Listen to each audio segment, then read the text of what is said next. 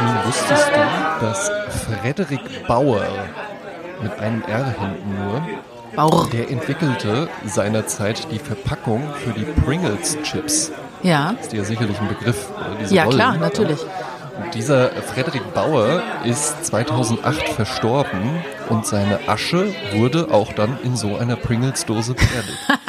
Ah, das ist konsequent. ist der, ist der Fun Fact zum Einstieg. Sehr geil. Mit dem ich aber eigentlich äh, einfach nur überleiten wollte zu so einem ähm, Thema. Ich wurde ja hier in letzter Zeit auch so ein bisschen als der Unmensch äh, porträtiert, der kein Eis mag und der noch nie in einer Eisdiele mag.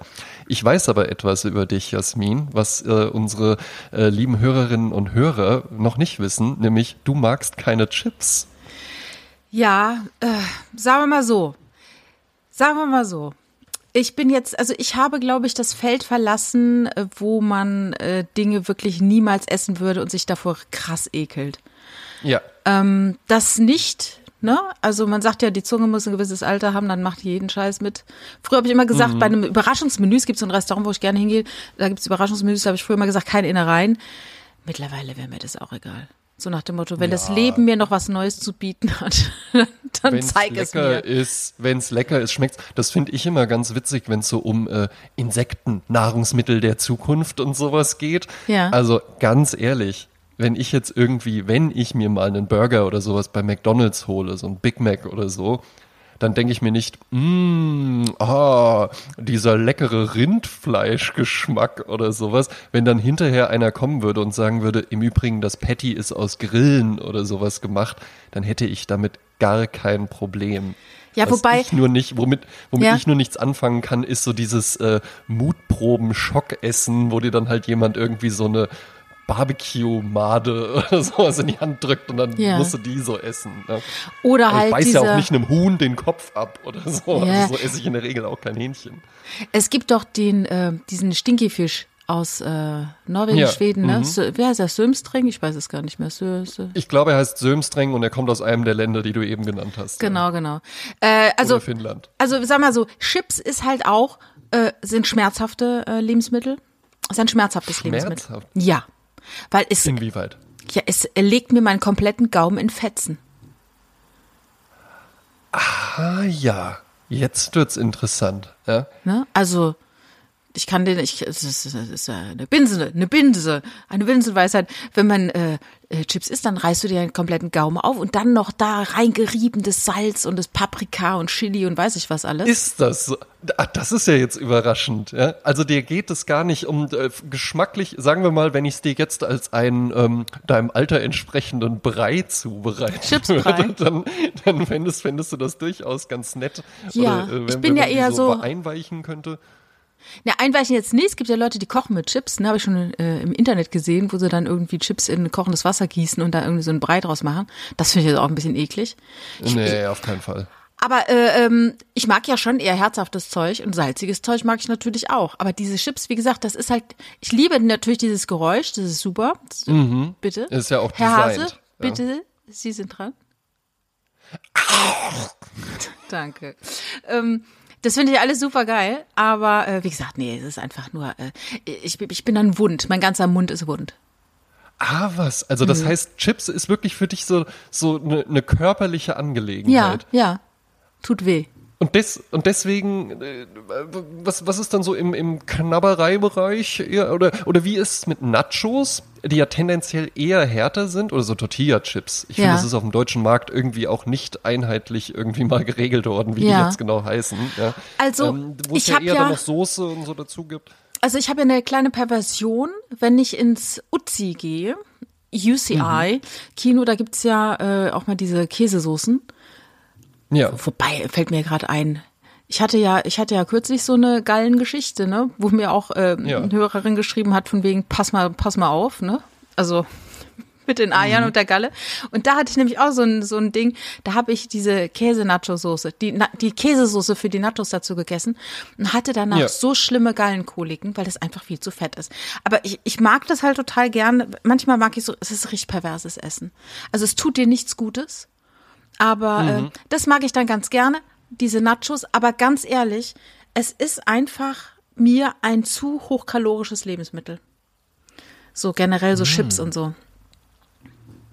Das ist es halt. Ja. Und in meinem Schrank, äh, ich kaufe eigentlich gar nichts Süßes. Ähm, ich sage auch die, den anderen, die eine süße Leidenschaft haben, sage ich, bitte kümmert euch selbst drum, wenn ihr euch was Süßes kaufen Mhm. wollt. Die Zeit lang habe ich es natürlich gemacht. Ne? Bei uns mal so Kinder Bueno, Kinderriegel, so das ist, wird Die gern gesehen. Schnuckel, Ne? Schnuckelschublade. Ja, wir haben mehrere, so die, der eine versteckt vor dem anderen und so, ne? Also dann manchmal ziehst du eine, ziehst eine Goldig. Schublade auf und findest dann irgendwie eine äh, Schokoladenpackung, die irgendwie schon zwei Jahre lang abgelaufen ist, weil man sie so gut die- versteckt hat, dass man sie nicht mehr gefunden hat, ne? bis die Jungs dann in die Pubertät gekommen sind. ne? Na, obwohl mit Smartphones. ja. Nee, und äh, ansonsten bei uns, was ich jetzt, ich habe was ganz, ganz Verrücktes gekauft. Und zwar chinesische äh, äh, ähm, Knabberzeugs. Kennst du das aus dem So Asialaden? Reiskräcker. Ja. Ich habe früher Ja. mit meinem Freund damals, war ich auf Kreta, schöne Grüße, falls er zuhört, da hatten wir, da saßen wir in der Bar und dann hat uns der Kellner Schnaps hingestellt. Und dazu diese Mhm. chinesische Reiskräcker. Nicht Reiskräcker, Mhm. wie heißen die? So komisch, so, auch teilweise mit Algengeschmack und so. Ja, ja, genau. Na, ja, so. ich weiß schon. Und ich habe das gegessen köstlich. und habe gedacht, und damals war ich, wie alt war ich? 3, 24. Ich habe gedacht, was ist das für ein schreckliches Essen? Wie grausam, Hm. wie kann man. Äh, äh. Und dann haben wir diese Schnäpse getrunken und dann haben wir noch, hat er uns gefragt, ob wir noch einen wollen, ja. Und am Ende hat er uns die in Rechnung gestellt. Das fanden wir dann total frech, weil wir dachten, der gibt uns einen aus. Ja, das ist aber frech. Ja, ist wirklich frech. Äh, aber da habe ich die zum ersten Mal gegessen, fand die grauenvoll. Und ich war letzte Woche im Asia-Shop und dachte, ach komm, nimm doch mal mit. Und habe die gestern, habe ich die echt vernichtet, ne? Mhm. Also das kann ich dann ganz gut essen. Finde ich auch köstlich. Generell auch Chips, das ist tatsächlich ähm, so, so die ja, Süßigkeit klingt ja dann, aber so aus dem Segment äh, äh, Snacks, Süßigkeiten ist das, was Schokolade brauche ich gar nicht, ja. Ähm, aber Chips mag ich total gern. Und da habe ich ja auch früher meine Kolleginnen mit in den Wahnsinn getrieben, weil die schon so, so, äh, so völlig am Boden waren, weil ich dann irgendwie jeden Mittag Pizza, Burger, Döner und sowas gegessen habe und die dann irgendwie mit ihrem trockenen Salat da saßen. Und dann habe ich halt irgendwann so erzählt, da ging's, war so die Fastenzeit. Und dann meinte ich so, ja, war eine Zeit, da habe ich gar keinen Alkohol getrunken. Und dann meinte ich so, ja gut, Alkohol ist ja bei mir einfach gerade kein Thema und so, ja. Äh, aber ähm, ich verzichte jetzt einfach mal auf Chips. Und dann meinten die, ja, wieso, wie viel, wie viel isst du denn davon? Ich so, ja, ich habe jetzt schon eine Zeit lang eigentlich so jeden Abend eine Tüte gegessen.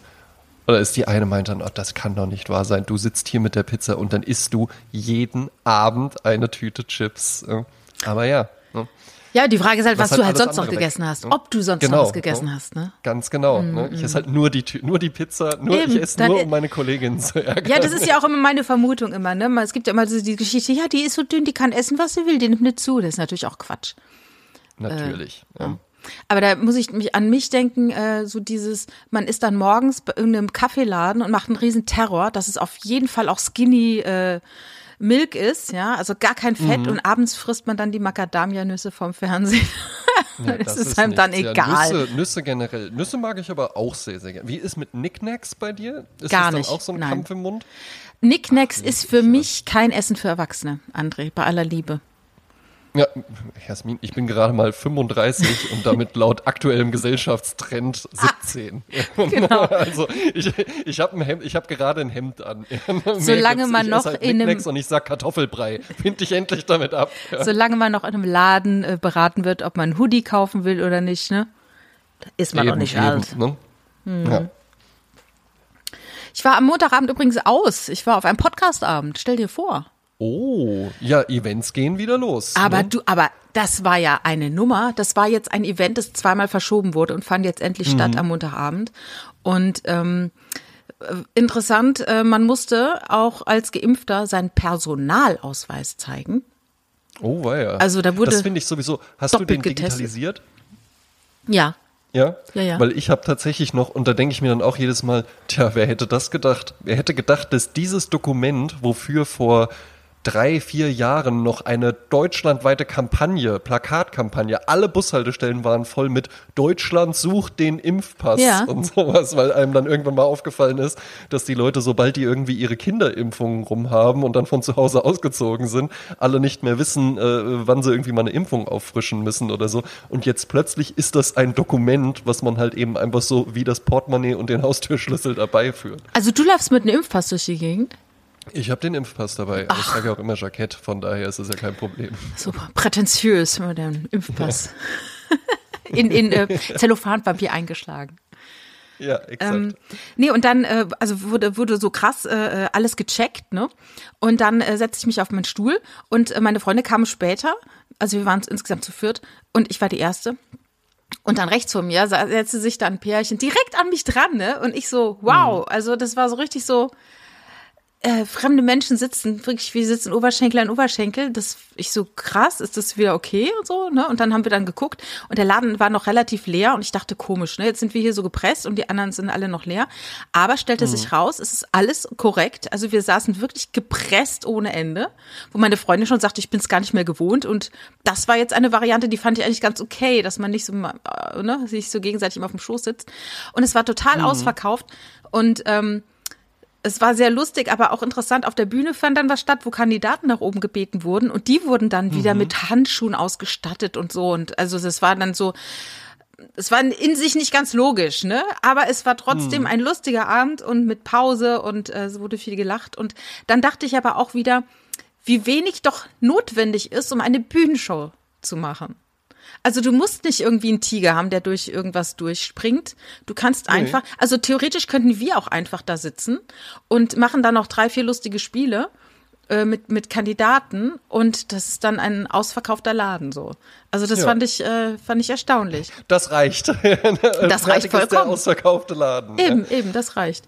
Fand ich ganz lustig. Ja, hatten wir ja auch immer hatten wir auch immer mal überlegt, warum sollten wir nicht auch mal eine Live-Show machen Klar. oder sowas mit der Comedy-Periode hatte ich das ja schon ein paar Mal. Das hat auch Spaß gemacht. Genau. Und vor allen Dingen man man denkt dann erstmal irgendwie, dass es ja komisch ist und und braucht man nicht noch mehr und und jetzt nur zwei Leute auf der Bühne, die sich unterhalten und und was ist denn dann?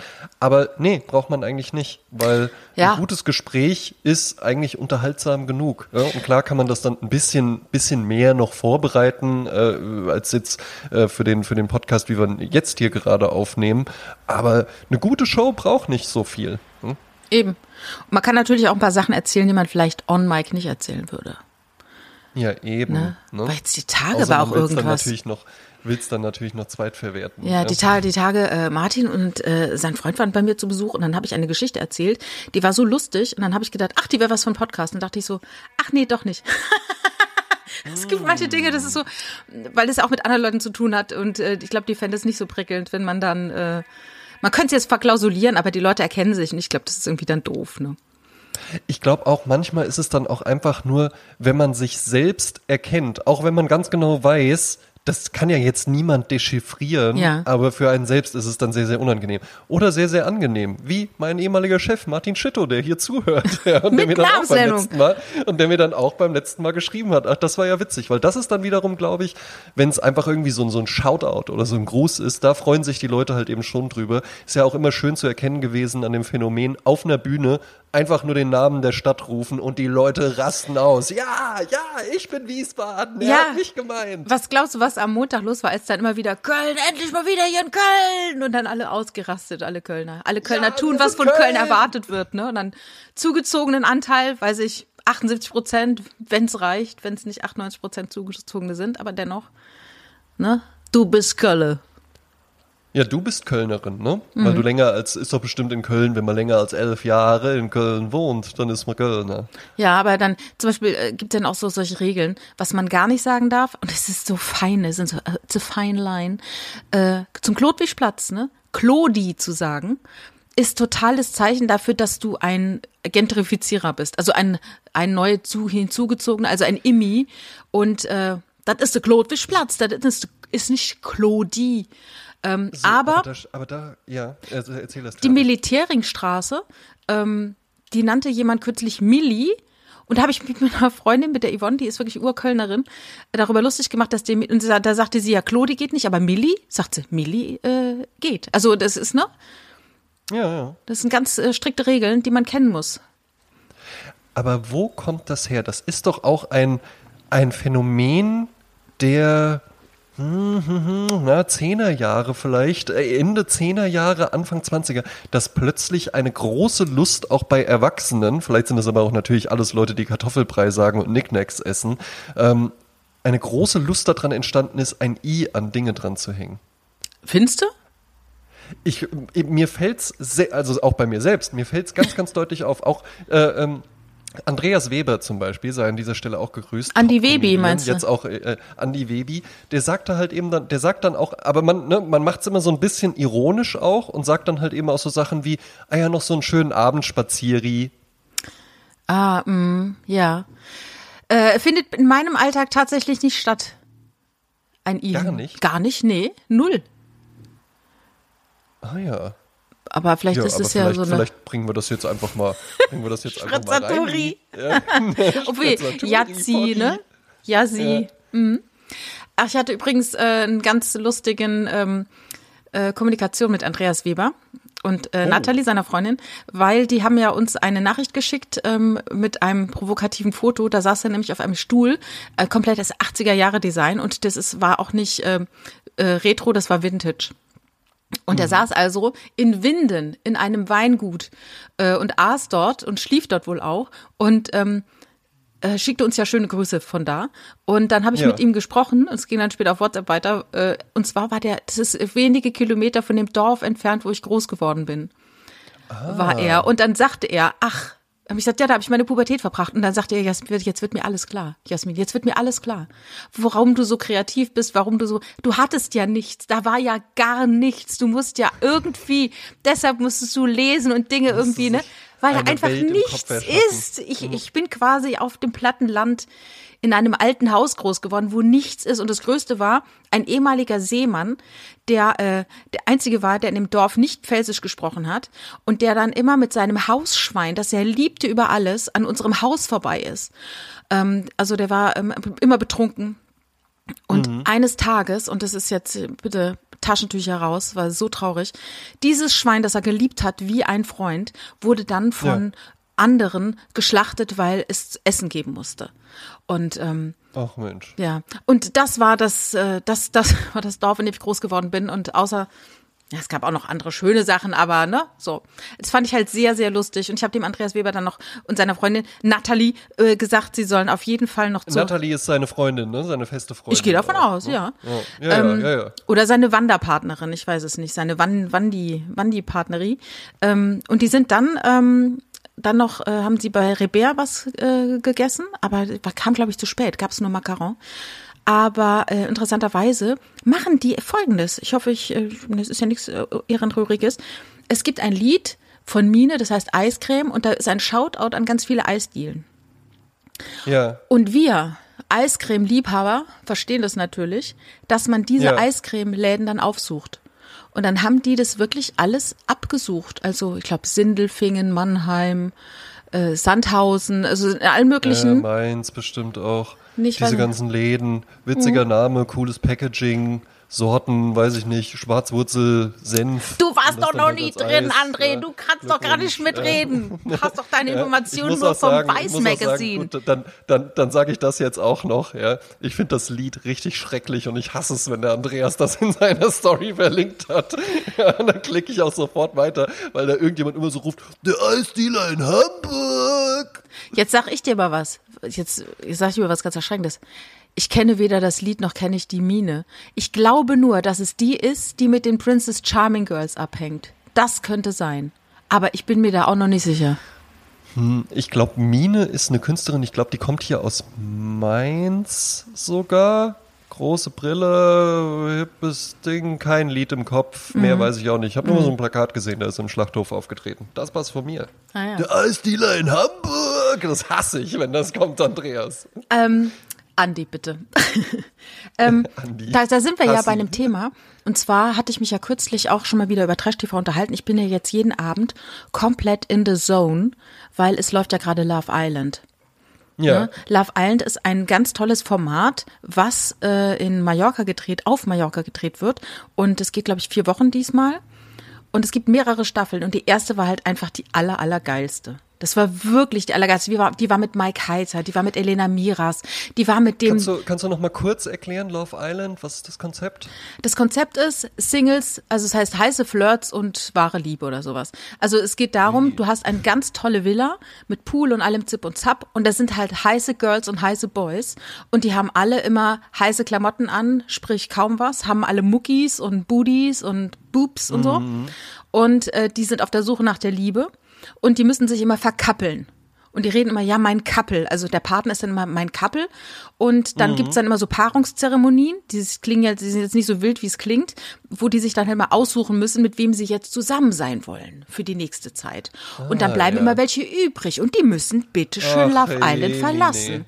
Und dann kommen aber von außen immer Granaten rein.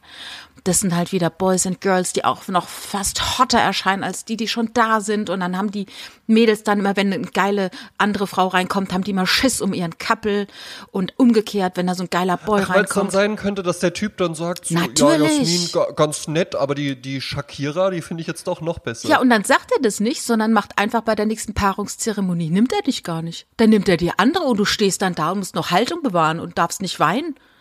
Und, äh, Und wer, wer wählt immer aus? Immer die Männer oder immer die Frauen? Unterschiedlich, immer das? unterschiedlich. Es Ah, gibt ja. ja immer einen Überschuss. Also die, die, die mehr da sind, die stehen dann immer am Pranger sozusagen. Und in der Oh. schönen Runde auf den Bänken, so, eine, so einem runden U, sitzen dann halt immer die, die aussuchen dürfen. Und dann Ja. stellen die sich nach vorne und sagen, ich habe mich diesmal für jemanden entschieden, der in den letzten Tagen, mit dem ich sehr tiefgehende Gespräche hatte. Und es gefällt mir einfach sehr gut, wie wir miteinander umgehen. Er ist sehr liebevoll. Ich entscheide mich für Und Ja. dann kommen so Geigen. Ja, natürlich, Und dann natürlich. sieht man Gesicht, Gesicht, noch mehr Gesicht, Genau, noch mehr Gesicht. Genau. Und das ist natürlich alles von dem britischen, Davido. von dem britischen oder amerikanischen Franchisegeber genau vorgeschrieben, welche Kameraeinstellungen, ne, wann wo sind und so. Ich entscheide mich für Yannick. Und dann kommt der dann auf sie zu und dann gibt man sich ein Küsschen, wenn man schon ein bisschen into it ist, dann ein Äh, Nee, Kuss nee, auf den nicht, nur, Mund, nicht nur ein ne? Küsschen, sondern dann kommt, dann kommt irgendwie so eine äh, äh, Dani Sahne, keiner macht mich mehr an äh, Melodie oder sowas. Und dann geht er so lächelnd mit einer zu kurzen Hose, ohne Socken und einem zu engen Hemd auf die zu. Ja, und dann, dann setzen die sich hin und dann gibt's aber auch immer, jeder hat so ein Handy äh, einstecken und dann wird dann immer von der Redaktion, die, die ja nicht auftaucht, also es gibt Mhm. nur zur Paarungszeremonie taucht die Moderatorin auf, die war lange Jahre Janaina Zarella, aber die möchte sich jetzt mehr um ihre Familie kümmern. Jetzt ist es Sylvie Mais und ich muss sagen, die macht das wirklich gut. Und ähm, dann kommt die dann halt rein. Ansonsten haben die alle so Handys einstecken und dann immer, wenn irgendjemand eine Nachricht bekommt, dann müssen die, ich glaube, das hat redaktionell ist es äh, vorgeschrieben, schreien die dann alle Nachricht und dann gucken die dann halt ähm, liebe Love Islander, äh, gleich kommt lalalala. Wir haben uns entschieden, Sophie und sowieso müssen in die, dürfen heute Nacht in die Private Suite und dann immer so drei Hashtags. Hashtag heiße Bettdecken, Hashtag Verwöhnung, Hashtag lass es euch gut gehen. Und dann, ah, toll. Ne? Aber weißt du was? Da hätte ich, also ich hätte, falls die Love Island Redaktion, die taucht ja in, dem, in den Filmen nicht auf, aber ähm, falls die hier zuhören sollte, sowas würde mir schon auch Spaß machen. Nur Hashtags ausdenken. Ach ja. Was, äh, wer ist das da drüben? Ja, das ist der André, das ist unser Hashtag-Koordinator. Der hätte Hashtag André. macht, macht, macht nur Hashtags. Äh, nur Hashtags. Hashtag heiße Decke. Nee, und dann ist es halt, ähm, es ist halt interessant, dieses, auch dieses Rausschmeißen und was ich dieses, diese Saison beobachtet habe. Also, früher, in der ersten Staffel ging es auch viel um Küssen, ne? Und auch Mhm. um Sex. Also da wurde, also da gibt es, wie gesagt, die Private Suite und da wurde äh, rumgesext, was das Zeug hält. Also da Ah, blieben ja keine Wünsche offen. Mike Heiter dann nochmal Shoutout. Also der hat wirklich abgeliefert. Und auch Elena Miras. Ja. Die beiden zwar nicht miteinander, die haben dann später noch ein Kind zusammen bekommen, aber das ist alles danach passiert, nach Love Island. Je, Mine. Und ähm, das ist jetzt dieses Mal so, dass es ein, ein großes Phänomen gibt, dass diese jungen Männer so zögerlich sind. Also da sind wirklich tolle Frauen und die haben wirklich auch diepere Gespräche mit den Männern und die Männer sind so zögerlich und dann, ach, ich weiß nicht und das geht mir jetzt alles zu schnell und also da würde ich gedacht, wow, also äh, noch mal jung sein und dann sind die dann so jung und dann, mm, ja, ich weiß nicht und und die Mädels sind so frustriert und das, das finde ich, finde ich äh, traurig. Warum ist das so? Dann sagen gut. andere Frauen zu mir, die warten halt auf den perfekt, auf die perfekte Frau. Und ich sage, da können sie ja lange warten. Also, Ja, ja, ja, das zum einen vielleicht, das beobachtet man ja auch in der Gesellschaft, irgendwie immer so ein, ähm, na, ich wisch noch mal weiter nach rechts und, und vielleicht kommt ja noch was Besseres und so weiter, ja. Und vielleicht aber halt eben auch einfach so diese Angst, die, die von diesem Mike Heiter, Mike Heiter ist richtig, ne? Ja. ja? Hast du ja schon ein paar Mal erzählt, das war ja einer, der da alles weggemacht hat, ja. mehrere Und jedenfalls. das, das ist natürlich halt eben ein Image, wo du auch Bock drauf haben musst. Natürlich. Und was, ähm, womit du natürlich dann vielleicht schnell, dann, dann kannst du danach noch irgendwie so einen Schlager oder sowas rausbringen oder kannst dann halt da irgendwie so der, der Stelzbock sein oder so, aber ja, da, zum einen sind die Plätze dafür, also nicht jeder kann Rolf Eden sein. Mhm. Ne? Ähm, und ist das dann wirklich auch ein Image, was man irgendwie so haben möchte? Ne? Ich denke auch, die erste Staffeln, die haben immer so dieses Glück, die sind noch so naiv und wissen nicht, was passiert. Und darum sind die, wissen so nicht, frei. Ja, ja, und die Genau, anderen, die ja. setzen und dann, sich dann auf den Effekt irgendwann dann in Staffel drauf. Mhm. 7, genau, und dann weißt du halt irgendwie so, mh, ach Mensch, jetzt hat hier der äh, äh, Zalando, der hat jetzt schon hier so diese Rolle eingenommen, wenn ich da jetzt, wenn ich das jetzt machen möchte, wenn ich von der Redaktion dann auch so dargestellt werden will, weil das muss man ja auch ganz klar sagen, diese Sachen werden ja schon auch so zusammengeschnitten und man, man entdeckt dann irgendwie, ah, die Jasmin, die inszenieren wir jetzt mal so, die äh, nehmen wir nur Aufnahmen, wo die mit dem Buch da sitzt oder sowas, ja. Mm. Und dann weißt du ja halt eben, okay, wenn ich jetzt dieser Typ sein möchte, dann muss ich ja jetzt nochmal den Regler auf 13 hochdrehen, weil der andere hat ihn ja schon auf 11 gedreht. Ja, ja, ja. ja. ja, ja. Ne? Und Aber- da muss man sich dann eben fragen, hat man darauf so Lust? Ja. Ja, und die, die da reinkommen, das sind ja mittlerweile Leute, die dann über teilweise über Instagram auch gecastet werden. Also ich glaube Mhm. nicht, dass du dich großartig nochmal in eine Castingagentur wendest, sondern die gucken halt, wo, wo sind irgendwelche Leute, die da reinpassen ins Konzept, ne? Und das ist vielleicht auch nochmal neu bei diesen ähm, ganzen äh, Genres jetzt, äh, dass du dich auch direkt mit den Menschen dann auseinandersetzen musst. Also eine, ähm, wie heißt die? Ähm, Georgina Fleur? Ja. Kann das sein? Ne? So, die kam ja zum Beispiel zu einer Zeit, wo die sich noch so benehmen konnte und das alles so machen konnte und, die, und Social Media noch nicht so riesengroß und noch nicht so direkt einfach war. Ich glaube, wenn du dich jetzt so benehmen würdest wie die, dann müsstest du viel, viel mehr auch an direktem Feedback aushalten. Ah, absolut, ja. Das muss Also ich ja heute auch noch, ne, tatsächlich. Ja. Aber im Gegensatz dazu, äh, diese zögerlichen Männer und so ist es ja gerade, läuft ja Prince Charming. Wir hatten ja letzte Woche eine Umfrage gemacht, wer hat Bock drauf? Und Mhm. es war so, viele haben auf jeden Fall gar keinen Bock drauf. Deshalb Ja. möchte ich da auch gar nicht so lange drüber sprechen. Äh, aber viele hatten auch Bock drauf. Also ich gucke natürlich jede Staffel Prince Charming und dieser Ja. Prince Charming, als ich das erste Mal ein Foto von dem gesehen habe, habe ich gedacht, oh mein Gott, nein. Also das war so null mein Typ. Ne? Ja gut, du bist ja selbst blond. Ja, ja, auf eine Art tatsächlich. Aber, Aber eigentlich müsstest du dich solidarisieren, weil ihr seid ja eine aussterbende Rasse. aber bei ihm ist es so, ich habe ihn jetzt ja kennengelernt, dem ich die Folgen gesehen habe, alle sechs bisher laufenden. Und ähm, ich finde, er ist ein fantastischer Prinz Charming, weil er Ja. mit nichts vergleichbar ist äh, von anderen äh, Formaten dieser Art. Er hat was Wikingerhaftes, er hat was Frisches, Jugendliches, aber auch was Männliches, auch sehr groß, muskulös, wie gesagt, schulterlanges Haar. Ähm, und er traut sich auch zu küssen. Und das finde ich auch ganz toll in so einem Dating-Format. Wenn die nämlich alle nur immer die Hände bei sich behalten, finde ich das als Zuschauer wahnsinnig langweilig. Ja, Ne? natürlich, das will man ja halt eben auch sehen. Ja? Also gerade bei einem Dating-Format läuft's ja auch darauf hinaus, ja? um das Sollte. dann zu sehen und der heimliche Kuss und sowas, ja, Ja. und manche wissen's dann und andere nicht. Also ich finde auch, ähm, ich bin da jetzt gar nicht so tief drin wie du. Ähm, ich habe mir dann natürlich äh, äh, auf, als Vorbereitung auf diese Sendung die aktuelle äh, Episode heute Morgen, witzigerweise zum Frühstück heute Morgen, Prinz Charming Ja. auf dem Handy geguckt, ja.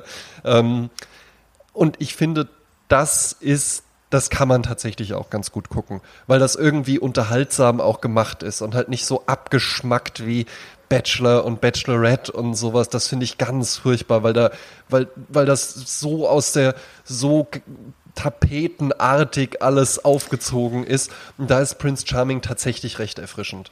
Ja. Ja, ich habe auch den Eindruck, ich meine, äh, die erste Staffel hat ja den Grimme-Preis gewonnen. Und ich glaube, die zweite Staffel hat jetzt Hm. in Deutschland, also äh, nee, stimmt, äh, die erste Princess Charming, die erste lesbische Dating-Show der Welt, hat jetzt den Mhm. Ach, Deutschen was. Fernsehpreis gewonnen, ja. Und ähm, das sind halt, es ist die Seapoint, äh, die das machen und die machen das mit so einer Liebe und lassen allen Leuten, die da mitmachen, Raum zu wachsen und zu scheinen. Wobei ich oftmals den Eindruck habe, bei Bachelor und Bachelorette, das sind schon so formatierte äh, Geschichten, dass dem einzelnen Individuum da kaum Raum gelassen wird. Und darum Ja.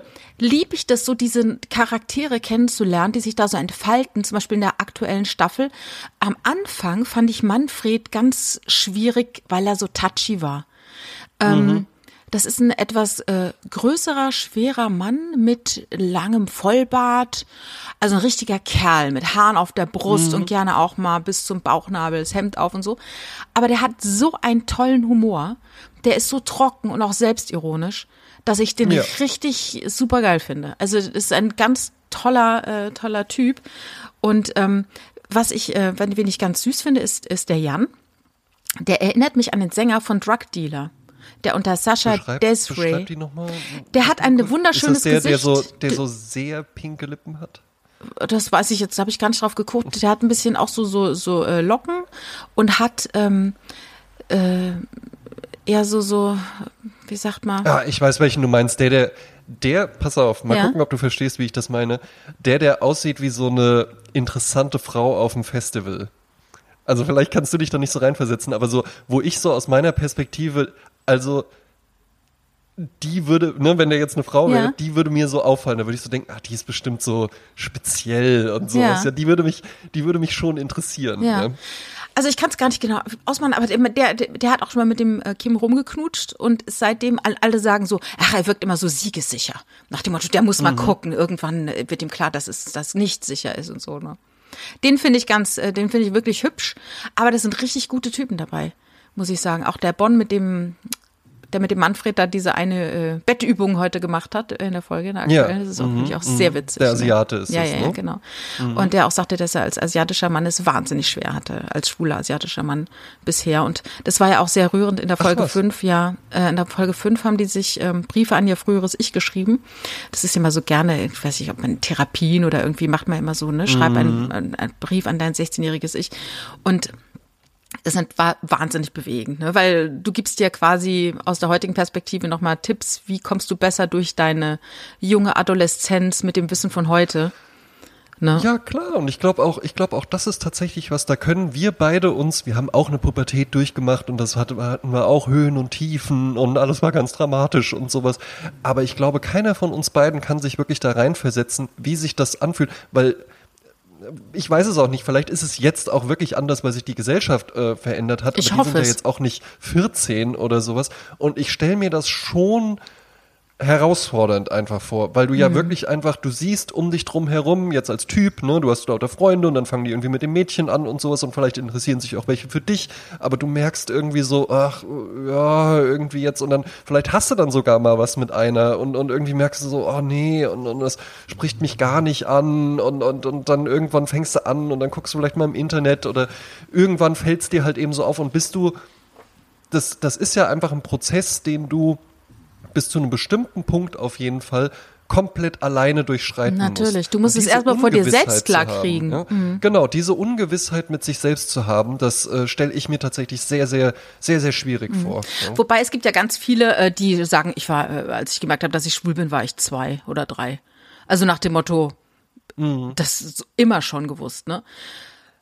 Ja, also ich, ich hoffe und wünsche mir, ich meine, in, in meiner Bubble, bei mir war es schon immer so, meine Mutter zum Beispiel hat irgendwann mal, ging es darum, äh, ähm, äh, ob ich, ob ich lesbisch bin. Und dann sagte meine Mutter, ich habe ich hab dann irgendwann mal am Tisch mit vielen Leuten am Essen gesagt, äh, meiner Mutter, die hätte mehr ein Problem, wenn ich rauche, als, als dass ich lesbisch bin. Ne? Und da sagt meine Mutter, ja, Rauchen ist auch ungesund.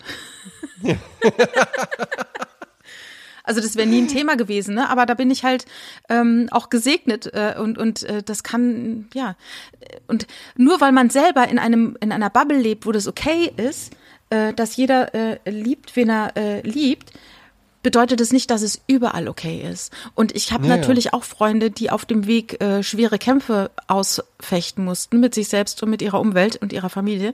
Aber es gibt auch wieder andere, die es eben nicht machen mussten. Also das ist, äh, das steckst du nicht drin. Man könnte jetzt mal, damals, Small Town Boy, Bronzegebiet, mein Gott, was war das für ein Song? Der Junge, der vom Dorf weg muss, weil er merkt, dass er hier keinen Platz für sich findet. Ne? Ja. Und das gibt's aber heute noch genauso. Also das ist, das ist, man denkt immer so, ja, LGBTQ, alles ist easy. Es ist nicht so easy. Und Nein, darum finde ich nein, solche Sendungen nicht. super, weil das einfach mal äh, ähm, ja ganz normale Männer zeigt. Ja, so von wegen mit Eben. ihren Ängsten und ihren Wünschen und ihren Bedürfnissen und ihren Sehnsüchten und ja. Also deshalb, ich liebe diese, äh, auch ich liebe den, äh, den Grip oder wie sagt man, den Anpack der Produktion für diese Show. Finde ich super. ja weil es ja auf jeden Fall auch im Gegensatz zu, zu den ganzen anderen Formaten ist es ja wesentlich kleiner ähm, äh, und mit wesentlich weniger Budget auch realisiert. Aber darum finde ich auch irgendwie greifbarer und vielleicht dann halt eben auch besser, weil ja am Ende dann immer die Frage ist, und seid ihr noch zusammen und so, das ja nach dem Ende der Sendung. Und ich glaube halt eben, wenn du aus so einem aus so einem Wattebausch wie äh, äh, der Bachelor oder so rauskommst, wo halt äh, hinter jedem äh, Samtvorhang der nächste Sektkühler und der nächste weiße Sandstrand und das nächste Dream Date oder sowas lauert, dann wird es halt eben viel, viel schwieriger, wenn du dann plötzlich zurückkommst und dann so, ja, äh, ich, ich muss dann nochmal zum Rewe. Ja, sowas. das Und war ja immer das so, Herrliche das ist hier in so manchen überhaupt Nicht mehr Formaten. Sektkühleresk. Ja. Bei, bei einmal bei der Bachelorette, da ist dann, weißt du, die, die haben dann, sind da am Sandstrand und weiß ich was alles, barfuß durch den Sommer. Ja, und dann sind sie dann Ja. zu Hause bei dem einen, da wohnt er halt noch äh, zu Hause bei den Eltern und ähm, dann haben die halt das Knutsch-Date, die haben ja dann immer so, die Bachelorette sucht sich dann die letzten drei aus und lernt die dann halt bei sich zu Hause kennen. Und dann war sie halt bei ihm im Kinderzimmer. Da hat dann das Kamerateam dann in seinem Kinderzimmer gestanden.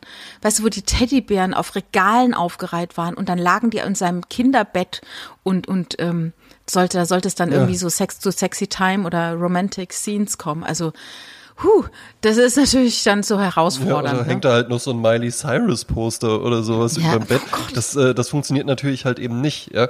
Und ich glaube, die, die Welt, die Prince Charming aufmacht, die ist ja, ne, es ist dann auch Urlaub und man muss nicht arbeiten und so weiter, ja, und überall steht halt Batida de Coco oder was sie immer trinken rum. Und dann erklären Aber die immer so schön, wie man das zubereitet. So ganz redaktionell wird es dann erklärt. Ganz, Ne? ganz redaktionell, ganz, ganz, ganz, ganz arges Product Placement. Total. Ja.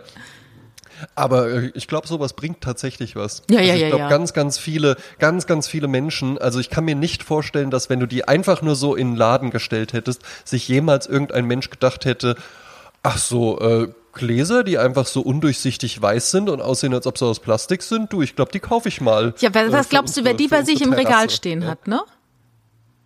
Du, Ja. ja. Und ich einfach so, wir, wir in unserer Klatsch- und Tratschgruppe lieben das natürlich dann, dieses ganze Gedöns zu kaufen und aus Gag machen wir dann Umsatz. Weil wir es einfach Ja. witzig finden. Oder wenn dann Dschungel läuft, dann essen wir halt jeden Abend Froop. Weil die machen halt Werbung für äh, Ich bin ein Star, holt mich hier raus. Weil es einfach so schön bescheuert ist, macht man halt dann mit. Mhm. Ne? Und wahrscheinlich gibt es sogar in irgendeiner ähm, äh, Marketing Brand Manager äh, Strategie äh, Präsentation gibt's halt eben auch so den Punkt so äh, äh, Gag Buys. Ja, wir müssen die Ja, ja, Gag ja. Mehr forcen. Ja, wir müssen auf jeden Fall halt mehr darauf gehen. Der Umsatz äh, durch Gag Buys lag bei der letzten Staffel Dschungelcamp bei 48 Ah, Prozent. ja, ja, ja, ja, klar, natürlich, natürlich. Oder so Leute, die sowas gucken aus, aus, es gibt ja auch so Leute, die gucken das, weil sie es gar nicht mögen, so, so Hate-Watching, ne? Oder Mhm. äh, Leuten, die man auf Instagram followt, nicht weil man sie geil findet, sondern weil man sie furchtbar findet und sich ständig damit füttern Ja. muss, dass man die furchtbar findet, ne? Das ist auch ein Phänomen, ja, ich, ne? äh, ich habe da, ich habe da ja auch, ich schick dir ja immer mal, Ja. ich bin ja komplett in dieses Koch-Ding reingefallen Ja. über ähm, nicht Stefano Zarella, Zarella. sondern Stefano Zarella, genau, ja. Ähm, äh, wo ich ja noch gesagt habe, ich glaube, der ist ein ganz netter Kerl. Ich habe dann noch ein paar andere gefunden, wo ich nicht glaube, dass die nette Kerle Ja. sind, ja. Und ich habe das jetzt wirklich verifiziert, Jasmin, das ist das, das ist mit Ansage, dieses Gucken in die Kamera Ja. und dabei irgendwas mit den Händen machen, das ist kein Stefano Zarella Ja. ähm, äh, das ist tatsächlich, das ist ein Genre. Ja. Das ist wirklich ein Genre. Da kann man Bachelorarbeit drüber schreiben eigentlich, ne? Wahrscheinlich, und äh, also falls das jemand, falls hier jemand zuhört und noch ein Bachelor-Thema sucht, das würde mich wirklich interessieren, weil ich mich auch wirklich frage, was ist der Hintergrund davon? Mhm. Weil es, ich glaube, ich, ich, ich hatte da eine ganz interessante Idee zu, dass es irgendwie wie im Stummfilm halt eben ist, weil diese Filme ja auch häufig stumm funktionieren. Ne, Weil die Leute den Sound nicht anmachen, keine Kopfhörer dabei haben und sich das dann einfach nur angucken und dich dann halt jemand anguckt, deswegen bleibst du auch dran, ja. Und diese übertriebene Gestik, Mimik und sowas, ja. Weil wenn du einfach nur Hände sehen würdest, die eine Karotte schneiden, das, ja, das wäre ja beliebig. langweilig. Ja, das wär dann auch beliebig. ohne Ton anzugucken. Genau. Und so ne? brandest du das mit deinem Gesicht und deinen aufgerissenen Augen Ja, ja. deinem weit Mhm. aufgerissenen Mund, ne? Ich, Eben, ne? ich habe übrigens noch einen Nachtrag zu Hunter und Farmer. Ja. Sehr gut. Hunter und Farmer Teil 3. Ja, genau. Also ich wollte nur noch mal betonen. Es geht hier nicht darum, dass ein Hunter merkt, scheiße, ich bin Hunter, ich muss auch Farmer sein. Nein, es geht darum, wertschätzt die Leute, die das sind, was ihr nicht seid. Und sehe das nicht als ein Manko an. Das heißt, wenn ich erkenne, jemand ist ein Farmer, möchte ich ihn auf gar keinen Fall zum Hunter machen, sondern ich sage einfach, es ist super geil, dass du so bist, wie du bist, weil das sind die Puzzleteile, die mir fehlen. Ne? Mhm. Und umgekehrt. Und das ist nämlich genau der Übertrag in jede Partnerschaft, dass man eben sagt, du bringst was mit rein und ich bring was mit rein. Und zusammen gibt's was Ganzes. Und du, ne? und du musst nicht werden wie ich und ich nicht werden wie du, sondern so wie es jetzt ist, ist es genau richtig. Weil es gibt zu oft, wo Menschen andere Leute umerziehen wollen, damit die genauso sind wie sie selber. Und das ist total ja, falsch. Die anderen Menschen heißen Frauen, heißen die, die anderen Menschen. ja, ist immer so schön. Ähm, Männer heiraten Frauen, damit die so bleiben, wie sie sind. Und Frauen heiraten Männer, damit sie sie dann so machen, wie sie sie gerne hätten. Ja, ich kann ihn ändern. Ja. Ich weiß, ich weiß, er ist, ich weiß, ich habe die ganzen Geschichten über ihn gehört, aber bei mir. Ja. genau. Ja. Äh, noch ein Phänomen, was ich beobachtet habe. Äh, Duzen im Sterne-Restaurant. Das ist jetzt ja. wirklich ein Ding. Ähm, es muss nicht immer ein Sterne-Restaurant sein, aber ich sage jetzt mal, wenn ich so zum Fine Dining gehe, werde ich nonstop mhm. geduzt. Komplett durchgeduzt. Ich war auch mit meinem Vater essen. Also es hätte auch sein können, dass es an mir liegt, weil ich da. Und er dann auch? Mein Vater wird auch geduzt, ja. Ah ja. Also das ist ähm, wirklich alles durchgeduzt. Und ich erinnere mich an meinen Besuch bei Dieter Müller vor 15 Jahren. Da war alles mit tiefen Teppichböden, alles sehr ein ein ein Konferencier, wie sag mal, ein Empfangs ein Empfangsdame, ein, ein Empfangsherr mhm. ähm, mit französischem Akzent tatsächlich. Ich glaube sogar, der war echt. Ach, herrlich. Äh, und alles war sehr eher steif. ich glaube, der Akzent war echt. Ja. Nee, manchmal bei dem Frank zum Beispiel, dem Wedding Planner, da, da ist ja, ne, also ich glaube, der hat der nicht auch mal. Hat er sich einfach so überlegt, so wie der Detlef die Soest irgendwann einfach gesagt hat, ich heiße jetzt die mit Ausrufezeichen. Also genau. Also D Ausrufezeichen. Genau. Und äh, nee, früher war das alles viel steifer und es war wirklich so, wo hat man das Gefühl, oh, jetzt sind hier Erwachsene, ich muss mich wie ein Erwachsener benehmen. Und mhm. jetzt bist du halt da und du gehst mit deinen Sneakers in den äh, Sternrestaurant, das ist nobody cares. Ja. Und äh, du wirst dann auch geduzt, ne? Wollt ihr schon die Weinkarte? Äh, ja, ich kann dir das empfehlen und so. Also ganz lieb, ne? Und ich frage mich halt, wann kam der Switch? Was ist passiert? Ich meine, mittlerweile sehen die Köche ja auch aus wie tätowierte Piraten. Ja, das ist zum einen, also generell haben wir ja eine Casualisierung der Gesellschaft zu beobachten. Es wurde ja immer sehr, sehr gerne Karl Lagerfeld auf das Zitat reduziert. Äh, wer, die, wer eine Jogginghose trägt, hat die Kontrolle über sein Leben verloren. Am Ende hat er dann auch selbst Jogginghosen gemacht, was ja auch einfach ein Zeichen dafür ist. Also es gibt viele, viele Leute, die tragen Jogginghosen, die sind teurer als die Anzüge, die ich trage. Ja? Und es ist alles wesentlich, wesentlich, wesentlich mehr, mehr, casual geworden. Sneaker zum Anzug gar kein Thema mehr, auch nicht nur für junge Leute, auch äh, in der Kanzlei, wo ich arbeite, viele Anwälte sehe ich auch damit. Ähm, das kann man generell beobachten. Ähm, und ich glaube, damit geht das einfach so einher. Und dann vielleicht aber auch noch, dass wir mittlerweile einfach wirklich in einer globaleren Welt leben. Also, dass du halt eben einfach viel, viel mehr Einflüsse aus dem Ausland noch hast und dann halt eben vor allen Dingen aus dem angelsächsischen Ausland. Und da wird halt eben einfach geduzt. Ja. Stimmt, ja, da hast recht, da hast du recht. Ja, ja, ja, da kann es kommen.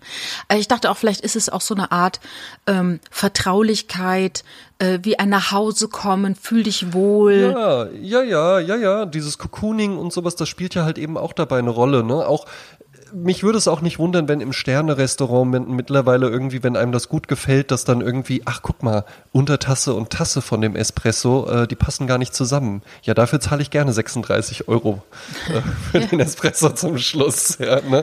für dieses heimelige Gefühl. Ja. Ich muss immer an einen Laden denken. Es gibt hier in Köln einen Italiener, der so die äh, Nudeln selbst macht und das ist ein mhm. großer Magnet für Menschen, die viel mehr Geld verdienen und ganz woanders hin essen gehen können könnten aber gerne dorthin gehen. Und du ja. sitzt halt wie in so einer Osteria an, an Hochtischen und es ist alles so ein bisschen abgewetzt und äh, Holz ein bisschen hemdsärmelig. Und äh, mhm. auch die Bestecke wirken jetzt, ich sag jetzt mal, ich weiß gar nicht, ob es so ist, aber so, als wären die auch vom Flohmarkt gekauft, so ganz unterschiedliche, ne? Und ich war mit meiner Mutter mal da und da sagte die so schön, ah, ich weiß, warum die da gerne hingehen, weil es so unfertig ist. Ja. Ne? Weil es genau. hat noch so was, Unperfektes, was in einer Welt, in der alles perfekt ist und wo es dir jeder Eben, recht machen du, möchte. genau. Exakt, exakt. Ne? Wenn du dir alles, wenn du dir jeden Tag irgendwie so machen kannst, dass alles einfach nur glatt und perfekt abläuft. Das, hat, das hast du doch auch ah, guck mal hier, und dann, dann ist da das Mikrofon ausgefallen bei der Live-Show oder dann kam da plötzlich ein Flitzer irgendwie rein und dann mussten die reagieren. Sowas finden wir ja toll, aber nur, wenn es in der Regel perfekt läuft dann finden wir sowas toll. Diese Personen, die dieses Lokal favorisieren, die führen ja ein in geordneten Bahnen laufendes Leben. Wäre das nicht so, würden die natürlich auch den Restaurantbesuch, wo einfach mal alles glatt läuft, viel, viel besser finden. Aber so läuft ja immer alles glatt und dann finden die das ganz toll, wenn die da hinkommen und dann steckt halt die Gabel einfach schon in dem Teller drin und ist nicht irgendwie so äh, drapiert neben, äh, neben dem Platz. Äh, weißt du, ich habe hab dir das, glaube ich, mal erzählt, ich erzähle es nochmal. Walter Bockmeier war ja ein Regisseur von Theaterstücken mhm. und auch ein Autor. Und der ist mit seiner äh, Truppe aufgetreten im Mainzer Unterhaus. Und da war, ja. damals war noch ähm, Ralf Morgenstern, eine große, ein großer Schauspieler, äh, mhm. Ähm, Teil des Walter Bockmeier-Teams. Und dann sind die aufgetreten im Mainzer Unterhof, äh, Unterhaus. Und äh, dann kam es dann dazu, dass es an einer Stelle einen Fehler gab und die alle Schauspieler auf der Bühne nach und nach einen Lachkrampf bekamen. Und ein Lachkrampf ist ja sowas Geiles. Das, das ist ja wie mhm. ein Virus, der sich sofort fortpflanzt ins ja, Publikum. Ja. Und wir mussten alle so lachen. Und es, es war auch schwer, wieder aus diesem Lachkrampf rauszukommen. Ne? Und dann, ich bin dann nach Haus und eine Freundin von mir arbeitete im Unterhaus und ich sagte ihr, Mensch, das war so witzig, wie der auf einmal hier sich verhaspelt hat und dann dieser Lachkrampf geil. Und da sagte sie, Jasmin, pass mal auf. Kommst du morgen nochmal? Spiel morgen nochmal. Geh nochmal rein. Mhm. Ja, ja. Sagte, ich sag nichts. Ich habe damals Theater studiert, ich war ja da wahnsinnig äh, äh interessiert auch und bin dann nochmal hingegangen. Und was passierte? Exakt genau an der gleichen Stelle ja. kam wieder ein mhm. Lachkrampf mhm. auf der Bühne, der sich wieder ins Publikum pflanzte und so weiter. Ich war zwar, ich war, äh, ich war gespalten. Ich war auf der einen Seite stocksauer, dass ich so an der mhm. Nase herumgeführt wird, dass ich so manipuliert wurde und es nicht gemerkt habe. Zweitens war ich ja. beeindruckt davon, wie original und wie authentisch das rüberkam. Und Jahre mhm. später saß äh, Ralf Morgenstern bei volle Kanne und man konnte ihm Fragen stellen über Facebook oder Facebook Live. Und dann habe ich ihm nämlich genau das erzählt. Ich habe ihm erzählt, wie das für mich war. Und er war nach all den Jahren war er äh, äh, es, es hat Froh, ihm gut endlich darauf angesprochen Es hat ihm gut gefallen, dass es war ja. jeden Abend. Nee, nee, er sagte Danke, also das würde zeigen, wie gut sie das äh, wie gut sie Schauspielern konnten. Also das war wirklich ja, äh, ja aber das war auch einfach, man versucht in einem perfekten Theaterstück eine einen Bruch zu schaffen. Ne, wie heißt immer schön, uh, that is where mhm. the light comes in, ja, wenn ein, ein ja. Bruch in etwas. Und das war dann praktisch dieser Bertholdsche, Bertolt Brechtsche äh, Verfremdungseffekt, V-Effekt, dass auf einmal ein Cut gemacht wird an der Stelle. Wir treten aus aus diesem Theaterstück und jetzt kommt die echte Welt rein. Ne? Weil Ganz jetzt genau. wird sich verhaspelt und das und so. Funktioniert, das funktioniert aber nur, wenn die vorher permanent die Illusion aufgebaut haben, äh, äh, hier ist die vierte Wand. Genau. Das ist jetzt, wir sind hier wirklich gerade auf diesem Parkplatz und, und wir, wir, wir erzeugen diese Illusion, dass das echt ist gerade. Mhm. Und nur dann wirkt ja dieser Bruch irgendwie interessant. Genau. Wenn da permanent Brüche drin wären, würdest du dein Geld zurückverlangen und sagen, was soll das denn? Ja, ja, ja dann also, Theater gehen. Ja. wenigstens mal den Text lernen. Ja, ja, ja. Ja, das ist ja genauso, wenn du in einer Situation bist, wo du die Spannung halten musst, wie zum Beispiel Hochzeit oder sowas, ne? Da mhm. kommen ja dann auch viele Lachkrämpfe zustande. In todernsten Situationen, wo jeder weiß, ich muss mich jetzt am Riemen reißen. Und diese Spannung ist so stark, dass der Körper sich dann ja. entledigt in einem Lachkrampf zum Beispiel. Ja, ja, das hast du, das hast du ja auch ähm, bei Horrorfilmen. Äh, wenn du im Kino bist in einem Horrorfilm und wir haben, es gibt ja ganz, ganz einfache Methoden, wie du wirklich so, ein, so eine Schrecksekunde erzeugen kannst. Ne? Mit Jumpscares zum Beispiel. Mhm. Ne? Wir schleichen, wir gehen einen Gang herunter, oh, oh, oh, ist da hinten ein Monster, es wird immer so dunkler, äh, die Stimmung wird schon so bedrohlich, äh, Perspektive aus der Kamera heraus, wir sind in der Point-of-View-Perspektive, oh, was ist da los, was ist da los? Nee, es ist doch nichts da. Stille, die Kamera dreht sich um, da ist das Monster, ja, zack, auf, Aufschrei, ja, und alle machen, oh! Und dann hörst du ganz, ganz häufig, dass die Leute dann direkt danach lachen und sich untereinander angucken. Ja. ja. Und das ist eben auch sowas. Du hast so eine Spannung und dann muss die sich aber auch irgendwie entladen. Ja. Oder ich damals bei Jim Rose Circus Sideshow wo es auf einmal hieß, wir machen das Deckenlicht aus und auf vier verschiedenen Ecken kamen die mit Kettensägen. Und du stehst im Publikum mhm. und denkst, wir werden jetzt alle getötet, was natürlich totaler Schwachsinn ist. Aber trotzdem, ja. der Körper denkt so, ich muss mich jetzt retten, ne? Dann hast du die Spannung und dann entlädt sich halt äh, auch in Serotonin und äh, ähm, wie heißt es, äh, Adrenalin, ne?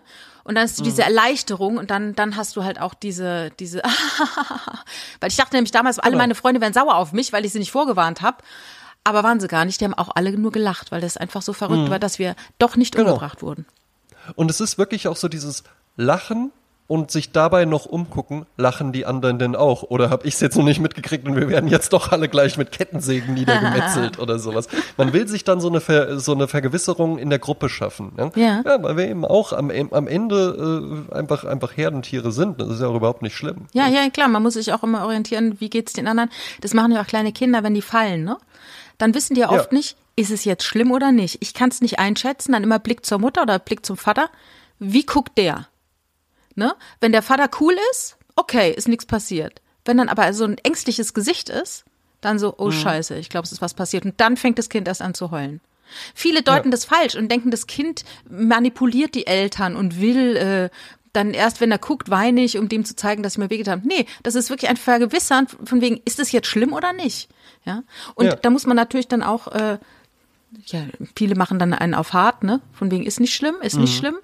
Was ich aber ganz schlimm finde, ist, wenn Kinder sich wehgetan haben sagen, es tut so weh und die Eltern sagen, na nee, tut doch gar nicht weh. Weil damit pflanzt du dem Menschen ein, trau nicht deinen eigenen Gefühlen, sondern traue, was ich dir sage.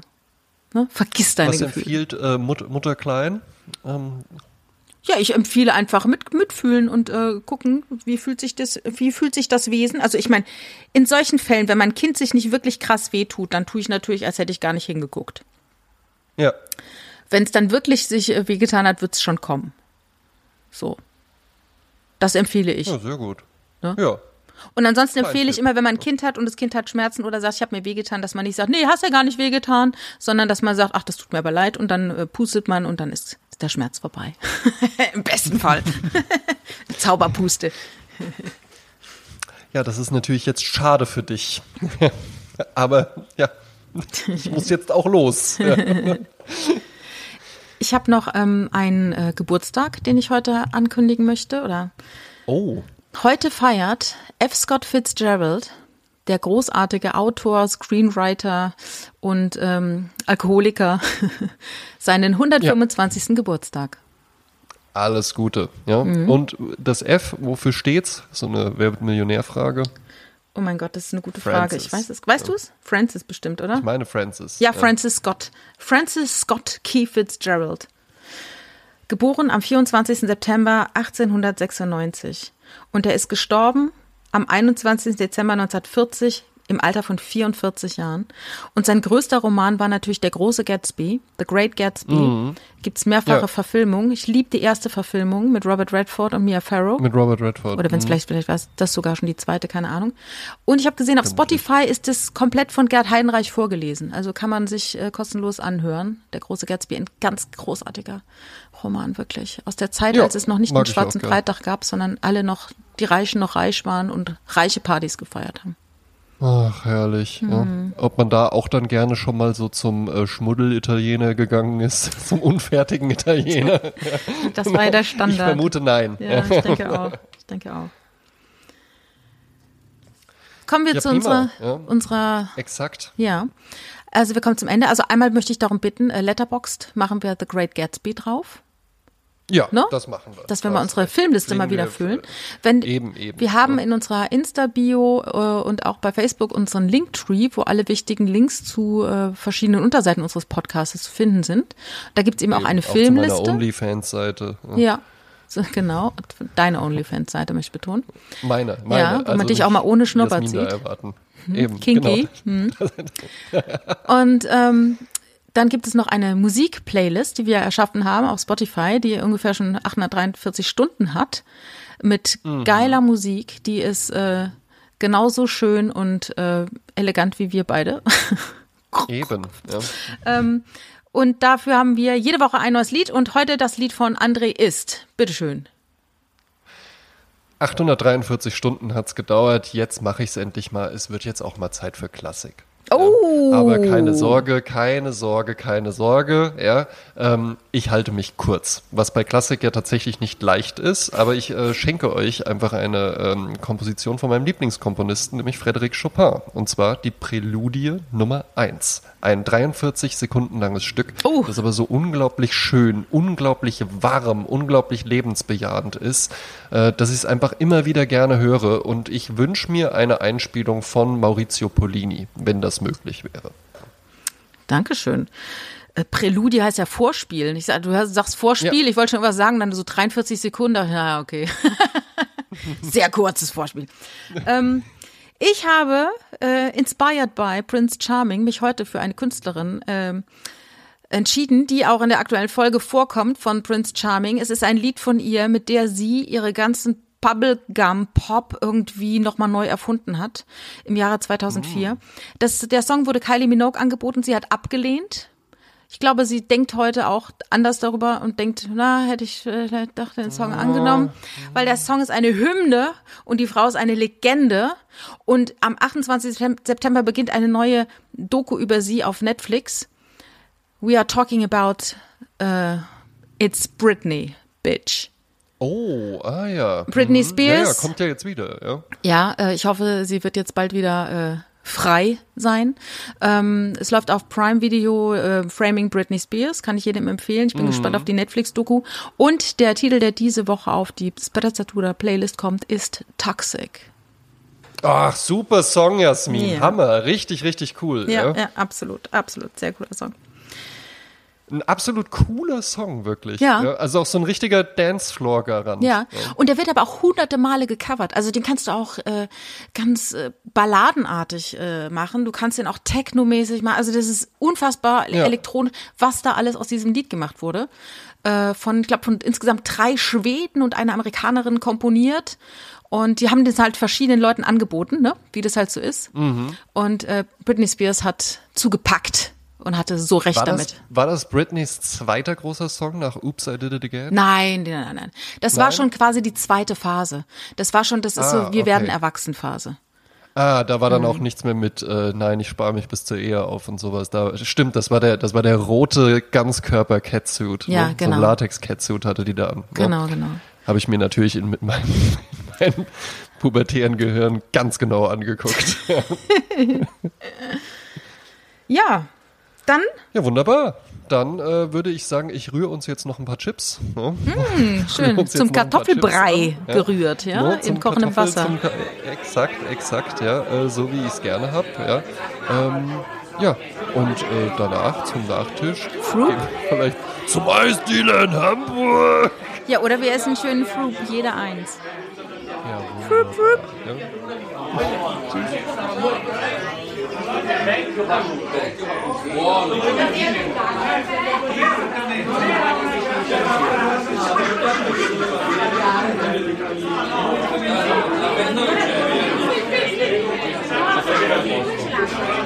La